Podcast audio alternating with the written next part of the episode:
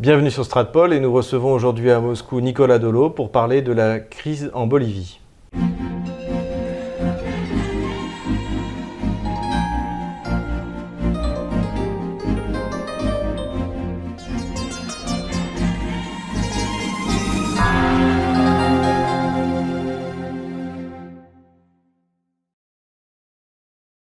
Nicolas Dolo, bonjour. Bonjour Xavier. Ceux qui s'intéressent un peu à, l'actualité internationale et plus précisément à l'Amérique du Sud euh, ont entendu parler de, euh, eh bien, de la destitution forcée euh, du président fraîchement réélu Morales en Bolivie. Alors, donc, la question qui se pose, c'est que, à quoi a-t-on affaire? Est-ce que c'est un coup d'État organisé par l'étranger à la Maïdan?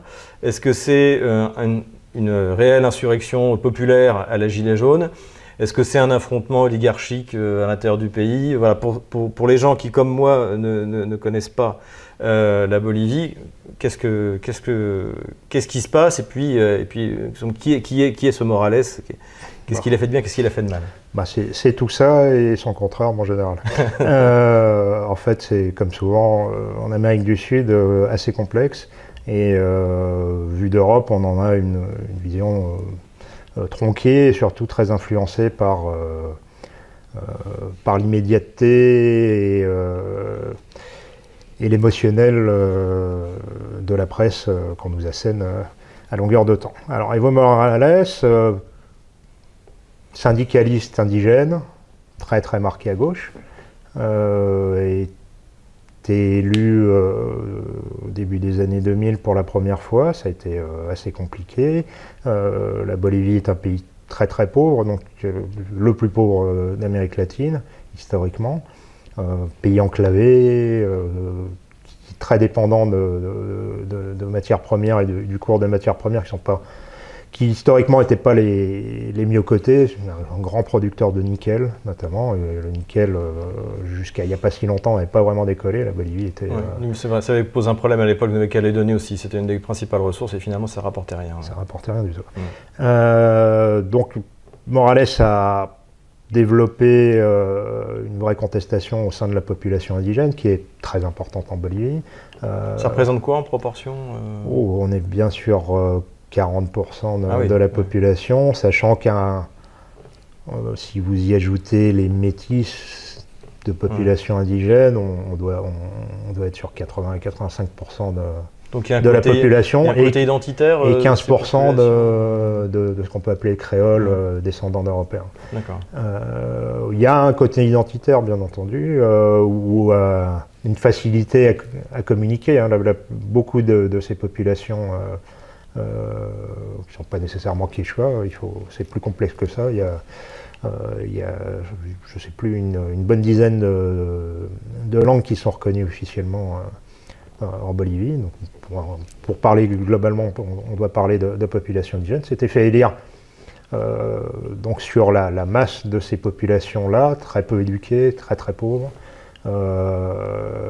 et qui comprenaient bien l'intérêt que pourrait représenter pour eux l'élection pour la première fois d'un des leurs. Ça s'était jamais fait auparavant. Euh, ce sont surtout les populations dites créoles qui. Il, euh, il était élu en quelle année? Oh, Si je ne vous dis pas de bêtises, c'est 2003 ou 2004 pour la première, la première fois. Euh, à vérifier, mais je ne crois, pas vous dire de, je vérifierai en post-production. Hein. De, de, bêtises. Il a, introduit, il a introduit un certain nombre de réformes qui étaient absolument nécessaires, de réformes agraires, euh, nationalisation de certaines mines, qui du coup ont, progressé en, termes de, conditions de travail, qui sont devenues décentes, de, de salaires décents, etc. Tout ça a été absolument nécessaire. Euh, Donc il a un bilan plutôt positif D'un point de vue social, oui. Économique, oui, parce que euh, dans le même temps, bah, les, cours des matières premières euh, sur, le, sur le fil des années 2000 et, 2010 euh, ont, plutôt, ont plutôt eu le vent en poupe. Et la Bolivie s'est découvert des gisements de gaz naturel dans l'est du pays, qui, est, qui est la zone frontalière avec le Brésil et qui a, attiré pas mal d'investisseurs et de, grandes maisons, enfin de, grandes compagnies d'hydrocarbures internationales, dont en particulier la Petrobras brésilienne. Mais pas seulement, Shell, mhm. mais curieusement plutôt les Européens et, la Petrobras, et mhm. finalement très peu les Américains qui, qui certes connaissent finalement assez bien ce pays, mais l'avait pas vraiment en ligne de mire.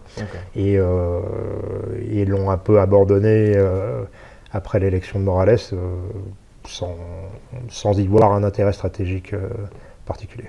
Donc une amélioration des conditions sociales, une économie qui va dans le bon sens. Mmh, une, amélioration, de, la disparité de revenus. Pas, on ne peut pas dire qu'aujourd'hui la Bolivie soit un pays exemplaire. un certain retour à, à, l'identité euh, indigène mhm. euh, du pays, qui, euh, que je comprends fort bien. Hein, finalement, c'est un pays. Les identités régionales sont importantes. mais, comme souvent, au fil du temps, on a assisté à une dérive autoritaire de, du régime. un peu à la vénézuélienne, c'est moins fort qu'au Venezuela. Un, relatif pillage euh, ah, de l'économie publique. Donc euh, euh, réaction autoritaire du, pouvoir et corruption, c'est ça que... en, particulier face au, à la réaction des zones que l'on peut qualifier de créoles, donc européennes de, la Bolivie, qui se situe plus à l'est, la région de Santa Cruz notamment, qui est une, une, région riche, gazière, tenue par, par les élites euh, euh, des familles européennes, euh, qui, qui avaient des velléités d'autonomie. Ah, vis-à-vis de, vis -vis de la capitale.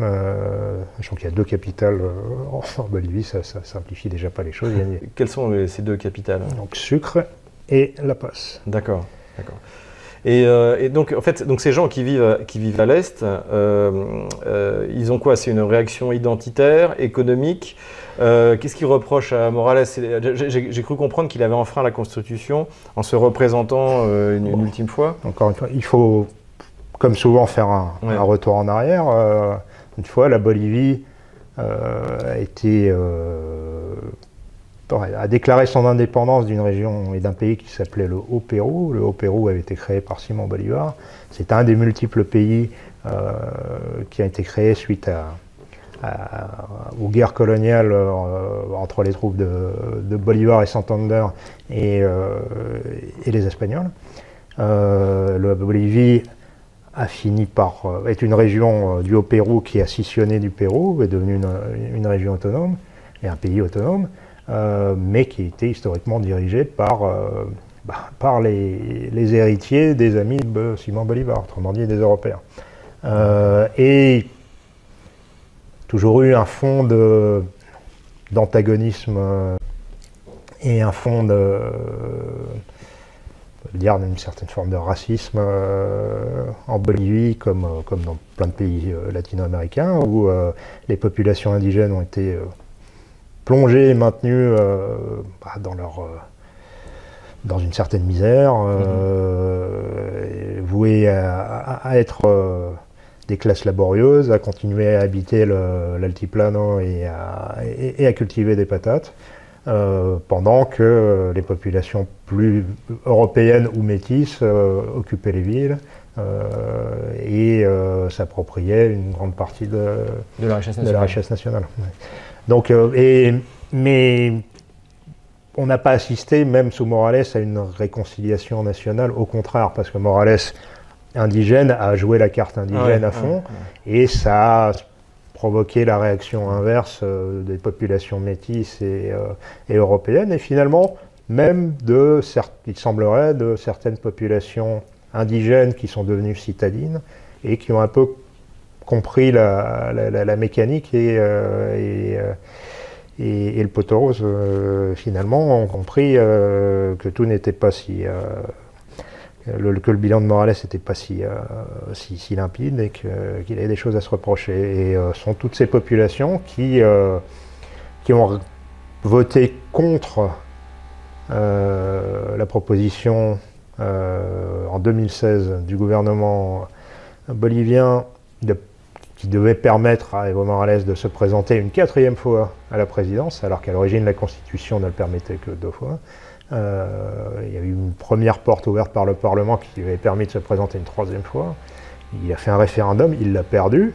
Et un peu à la Nicolas Sarkozy, il s'est assis sur, le, sur les résultats du référendum, a déclaré que la propagande anti-référendum était euh, calomnieuse, euh, a réussi à faire casser toute la campagne par, par, la, par, la, Cour suprême bolivienne et à faire annuler le, référendum, mais finalement se présenter et se faire élire, là aussi dans des circonstances un peu, un peu limite. vote électronique contestable. D'accord.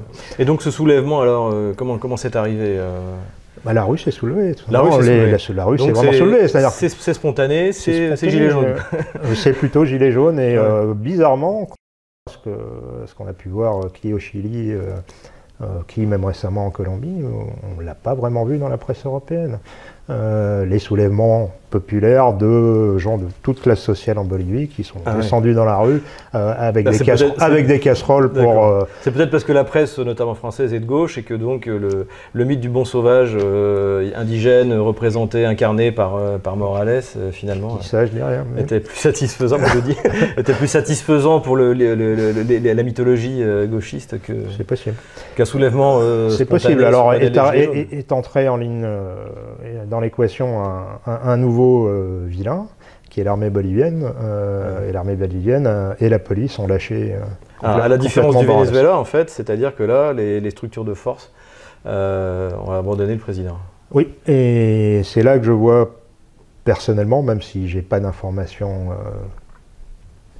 vraiment vérifiables sur le sujet, mais je, pense que l'armée brésilienne a joué et son soft power, qui est très présent dans la région et en particulier dans l'est euh, de la Bolivie, euh, a joué plein pot. je pense que ce sont eux qui ont suggéré. Est-ce que cette solution, euh, cette troisième voie militaire que vous avez évoquée justement pour les différents pays, notamment le, Brésil dont on a parlé dans une autre vidéo, c'est-à-dire d'avoir un, président qui soit issu de l'armée, donc qui est respecté et qui propose une, une voie spécifique pour, le, pour la Bolivie, qui soit nationaliste, c'est-à-dire faire, que le pays ne soit pas sous influence étrangère, mais en même temps mettre en place une économie de marché qui fonctionne, euh, l'autorité, la lutte contre la criminalité. Est-ce que, ça, c'est un modèle qui pourrait fonctionner C'est un modèle qui pourrait, c'est un modèle qui pourrait fonctionner. Et encore une fois, euh, retour en arrière, euh, c'est, toujours bon.